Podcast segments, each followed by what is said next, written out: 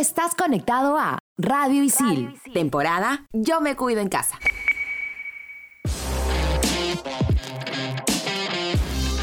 Estamos de vuelta. Somos en todas las canchas. Gianluca Lapadula, 26 jugadores para este primer partido. Eh, la convocatoria de Lapadula obedece más que nada a que va bien encaminado. Lapadula es un jugador que se ha comunicado en estos días, bueno, el interés de, poder participar en la selección, eh, de ser tenido en cuenta. Entonces, eh, eso posibilitó todo esta apertura que hay nuevamente. O sea, ya nosotros hemos dado muestra, eh, no me acuerdo en qué año, pero si fue en el 2016, 2015, donde nosotros fuimos a, ni bien nos enteramos de esta posibilidad, fuimos a verlo, a visitarlo. Pero después quedó todo en, manos de él, de esta iniciativa, y, bueno, o sea, eh, dentro de que se dé esa posibilidad, si así lo, se organiza el tema de, sus, papeles y esta posibilidad, eh, nos interesa, por supuesto.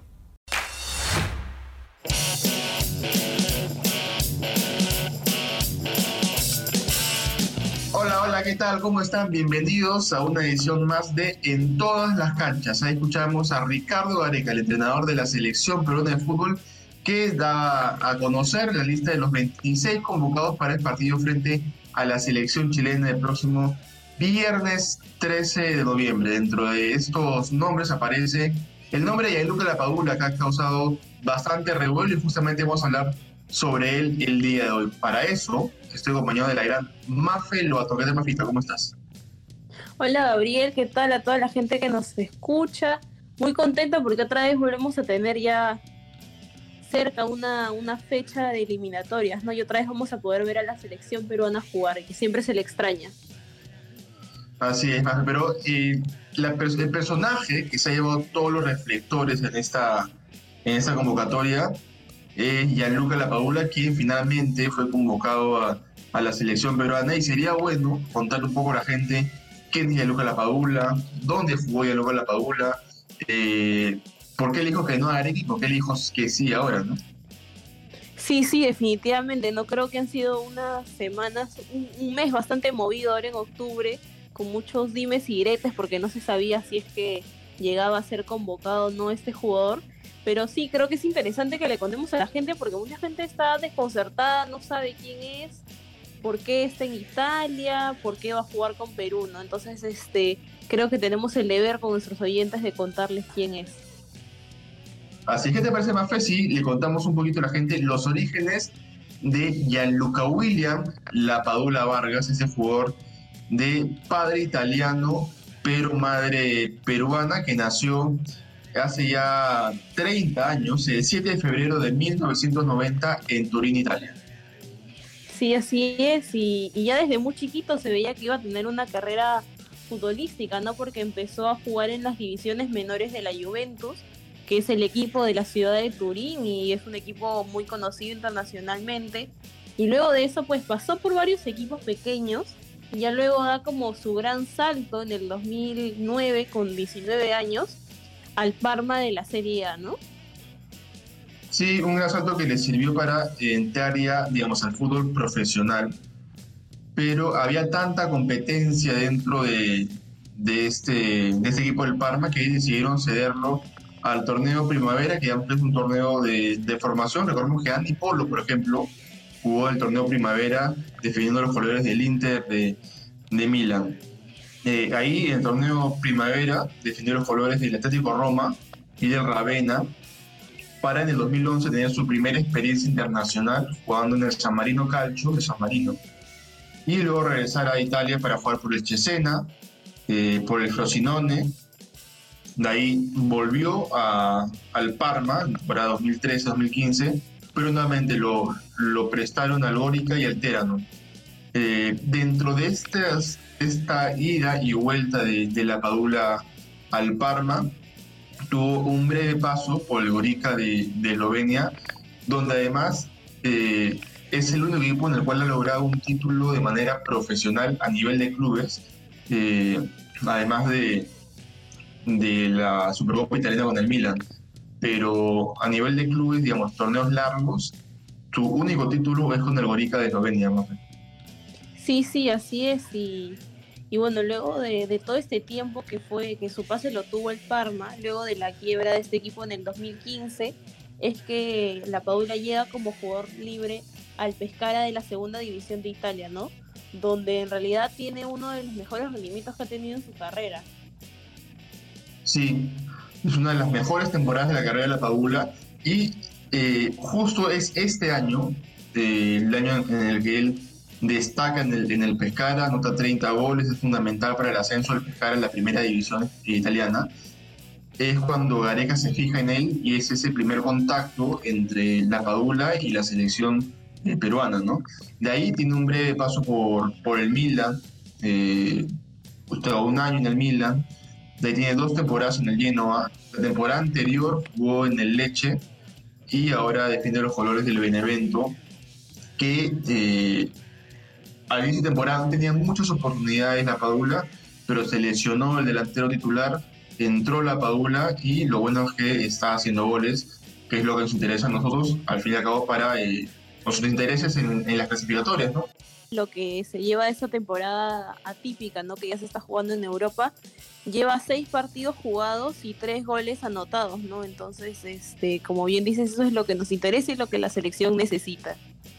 Así es, Mafe. Pero, eh, a ver, hablemos un poquito ya, que estamos mencionando la selección, cómo necesitamos a la población en la selección hablemos de eh, ese primer contacto, ¿no? Entre, entre la Padula y, y Areca, allá por el año 2015, eh, 2016, cuando hay estos primeros contactos entre ellos.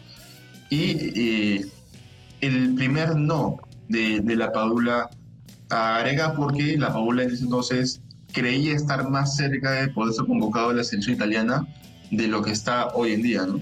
De Ricardo Gareca viajó a Europa personalmente con una comitiva de la federación para proponerle al, delantero que juegue por la selección peruana de cara a lo que iban a ser las eliminatorias ya para Rusia 2018 y también para lo que se venía de la Copa América Centenario del 2016, ¿no?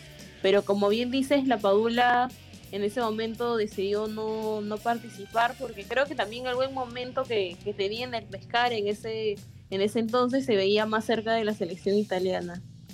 Sí, y es más, la Padula eh, en el 2016 eh, es convocado a, la, a la selección italiana para un partido oficial FIFA, que era partido válido para las clasificatorias rumbo a Rusia 2018, era un partido contra el Liechtenstein y un partido amistoso contra Alemania porque eh, Manolo Gaviadini, el quien es entonces era delantero del Napoli, eh, se lesionó, tuvo se llamó de emergencia la Paula, pero no, no tuvo minutos, no jugó ningún minuto eh, y por eso no, no es válida la restricción de FIFA para que la Paula no juegue por Perú.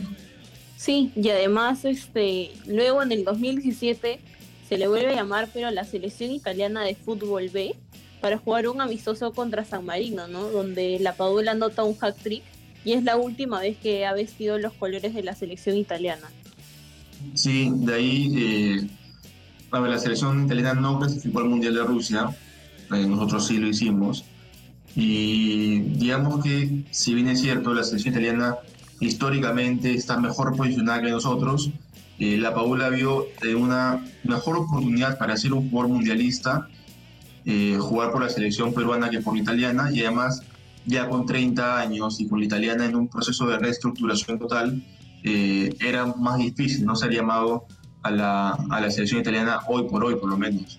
Con la gran cantidad de jugadores y la competencia que hay y de jugadores jóvenes ¿no? que tiene en, Italia, creo que de hecho también esa es una de las razones por la cual ya la Paula se decide ¿no? de, de dar este paso, de ya empezar a hacer sus trámites y poder ser seleccionado de, de Gareca. Sí, y, más bien en un momento justo, ¿no? Porque eh, la selección peruana tiene a, a, un Paolo Guerrero lesionado, que tendrá algunos meses fuera de la cancha, eh, a un Farfán, que también está lesionado, y de eso vamos a hablar más adelante, vamos a profundizar más adelante sobre la situación de Farfán, pero digamos, ante la ausencia de Farfán y de la Padula y la, la poca cantidad de, goles de Luis Díaz en la selección, eh, había que buscar opciones y la Padula era una de las mejores opciones eh, para, para Gareca, sobre todo porque fue la intención de la Padula acercarse a Gareca, llamarlo, iniciar el, el proceso de trámites para obtener el DNI.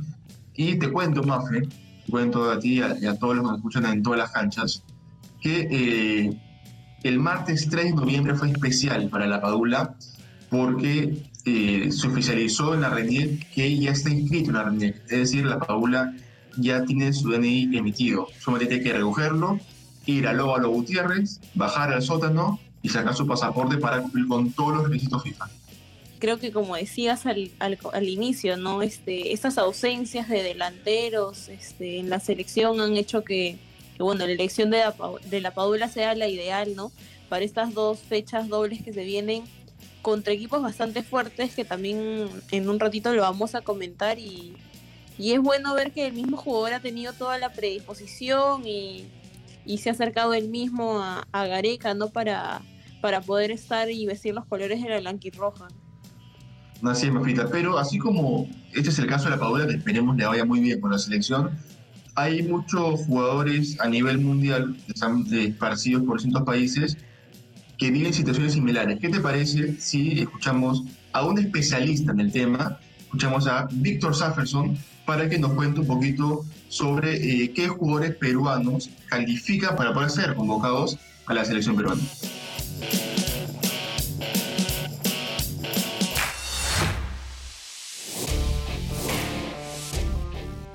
Según el reglamento FIFA, desde el año 2008, un futbolista puede jugar por una selección o por más de una selección por eh, cuatro condiciones.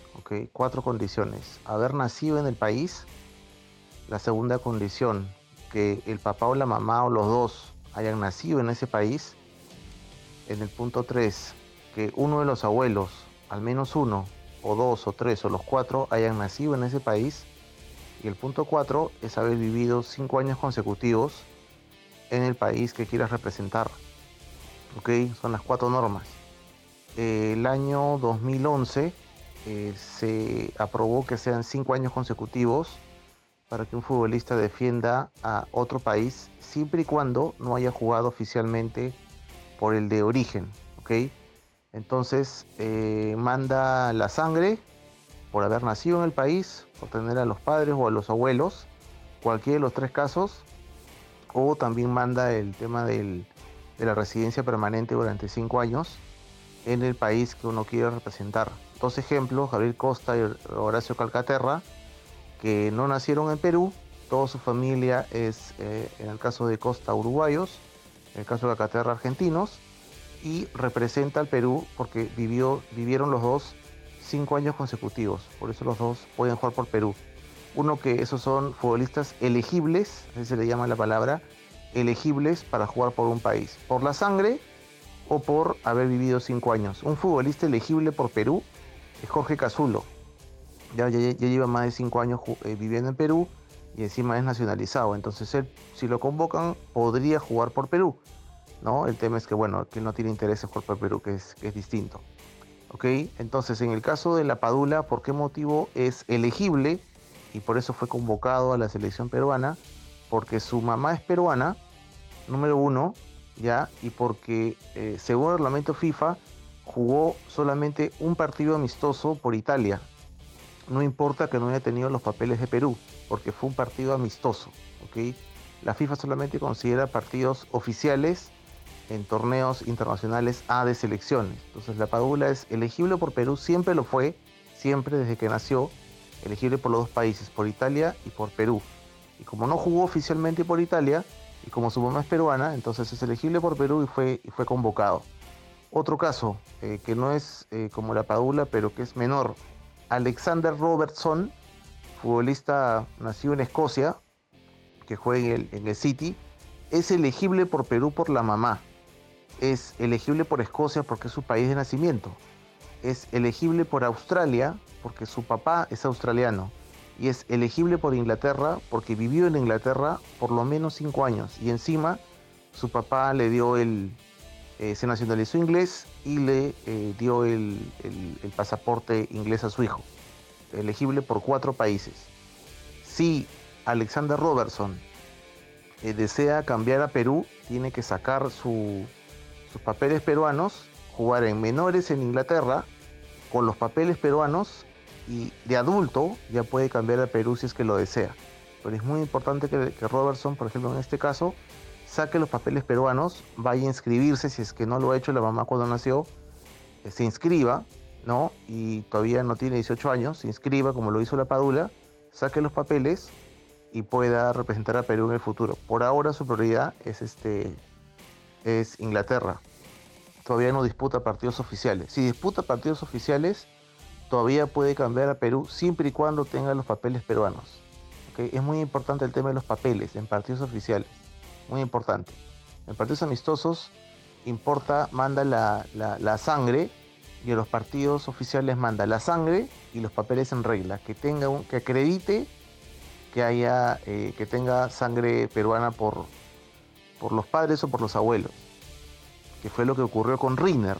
Riner jugó por, oficialmente por la sub-21 de Suiza, ¿no? con los papeles peruanos. Por eso la FIFA le aprobó el One Time Switch y ahora va a representar a Perú porque era peruano cuando jugó oficialmente por Suiza.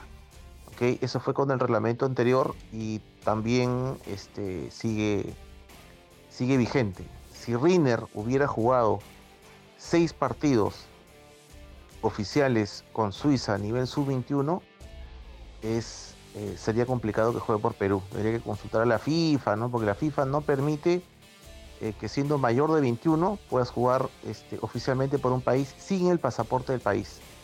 Ese es el, ese es el tema.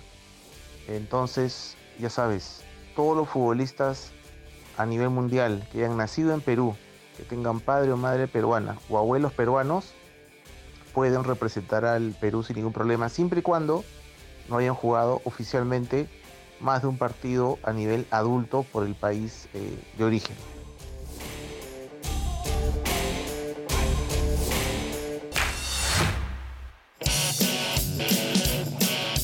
ahí estaba nuestro especialista, Manfred Víctor Safferson, quien es eh, scout de fútbol, es periodista y además es profesor de ISIL. Así que eh, un honor realmente tener a, Víctor Safferson como parte del staff de profesores de ISIL.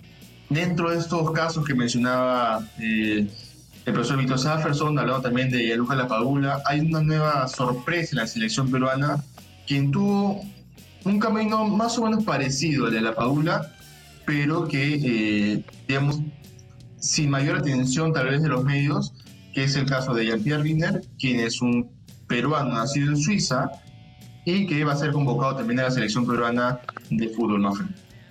Sí, sí, de hecho es una de las novedades de esta nueva este, convocatoria de Ricardo Gareca, ¿no?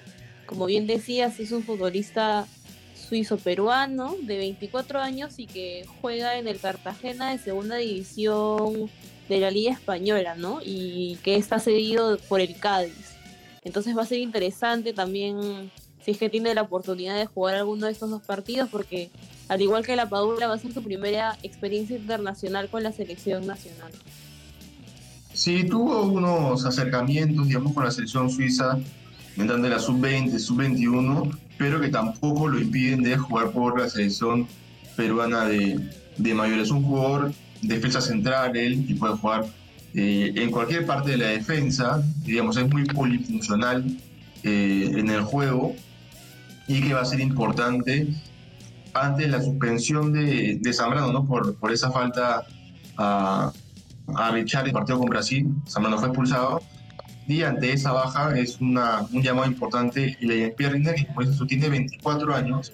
La temporada pasada, eh, él jugó casi toda su, su carrera en el Grasshopper de Suiza. Eh, pero, por ejemplo, el 2019-2020 jugó en el Cádiz de la segunda división española, donde logró el ascenso a la primera división, pero eh, por un tema de continuidad, por un tema de juego, decidió volver a la segunda división española para defender los colores de Cartagena y eso le ha valido, digamos, esos partidos que ha jugado en esta última etapa del año, le ha sido suficiente como para ganarse la atención de Gareca y ganarse una convocatoria. Sí, sí, definitivamente, ¿no? Y no es la única novedad que tenemos en la lista, ¿no? También debido también a la, a la tarjeta roja que se ganó Carlos Cáceres ante el partido ante Brasil, ¿no? Estando en la banca, eh, Renato Solís ha sido llamado como tercer arquero, ¿no? El, arquero de Sporting Cristal de 22 años también va a estar entre los convocados para, para esta nueva fecha doble. Sí, y para mí una de las sorpresas más gratas, o sea, es grato tener a la Padula, también tener a Riner, pero por lo que ha sido el año Solís, ¿no? Solís comenzó siendo suplente de Patricio Álvarez, Patricio Álvarez se separado de Sporting Cristal por temas extradeportivos que acá no, no vamos a mencionar porque no vale la pena realmente mencionarlos.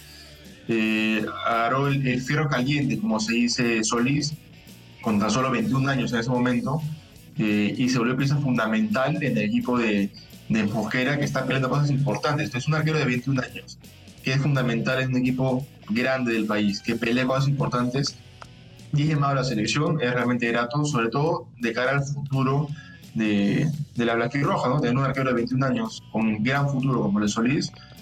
Sí, sí, de todas maneras, creo que, que Solís ha demostrado este último tiempo que es un arquero de nivel y que de hecho puede, puede pelearla y en un futuro, ¿por qué no?, llegar a ser el arquero titular de la selección, ¿no? Y creo que como dices, de cara al futuro, es también importante ya empezar a proyectarnos porque muchos jugadores, digamos, no, no duran para siempre y, siempre es bueno no tener estas, estas reservas y está bien que así como Solís, otros chicos puedan también ver y tener las esperanzas que también puedan llegar a eso.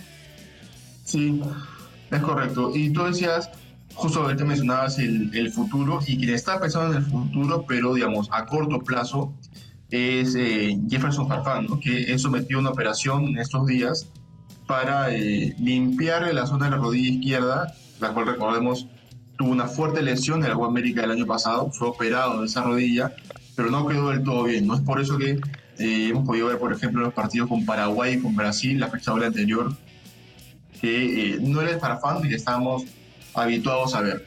Era otro Farfán, digamos, un poco más no sé si adolorido, pero más limitado, digamos, en sus capacidades, eh, decidió someterse a esta operación para comenzar el 2021, como dice él, ¿no? Sin ceder un cachito, sin ceder un espacio y poder eh, estar de la mejor manera para la pretemporada, conseguir un nuevo club y estar listo para la siguiente fecha doble, que es todavía en el mes de marzo.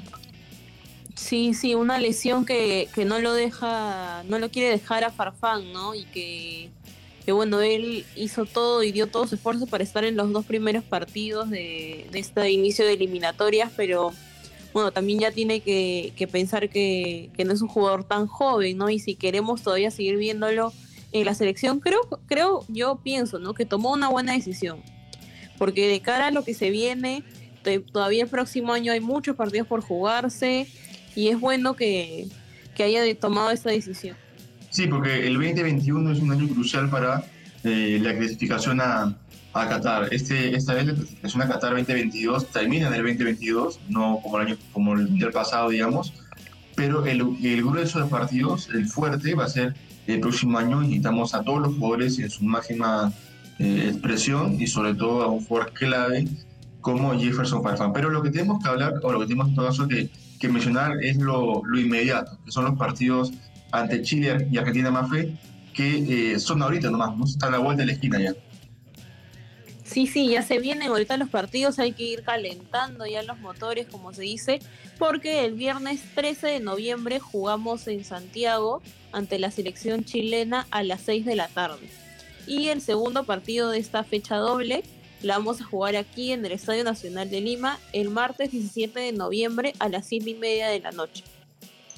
Así es, partidos importantísimos para la selección peruana que estamos seguros va a dar, van a dar los chicos lo, mejor de para dejar en alto el nombre de nuestro país y, por qué no, quedarse con los seis puntos en disputa de esta fecha doble. Pero nosotros, Mafe, eh, para no generarnos una disputa con, eh, con el chino y, y, con todos los encargados de, de, este programa, tenemos que ya ir a la parte final, tenemos que despedirnos porque estamos realmente volando de tiempo, Mafe. Sí, sí, así no de ahí también nos van a votar a nosotros, Javier, así que corremos peligro. Sí, sí, sí, sí. Bueno, Mafita, hemos llegado a la parte final de, este, de esta edición de En todas las canchas. Recordemos a la gente que somos alumnos de la carrera de periodismo deportivo de ISIL y en las próximas ediciones seguramente seguiremos hablando sobre la selección peruana y muchos otros deportes importantísimos para el desarrollo de nuestro país. Chao.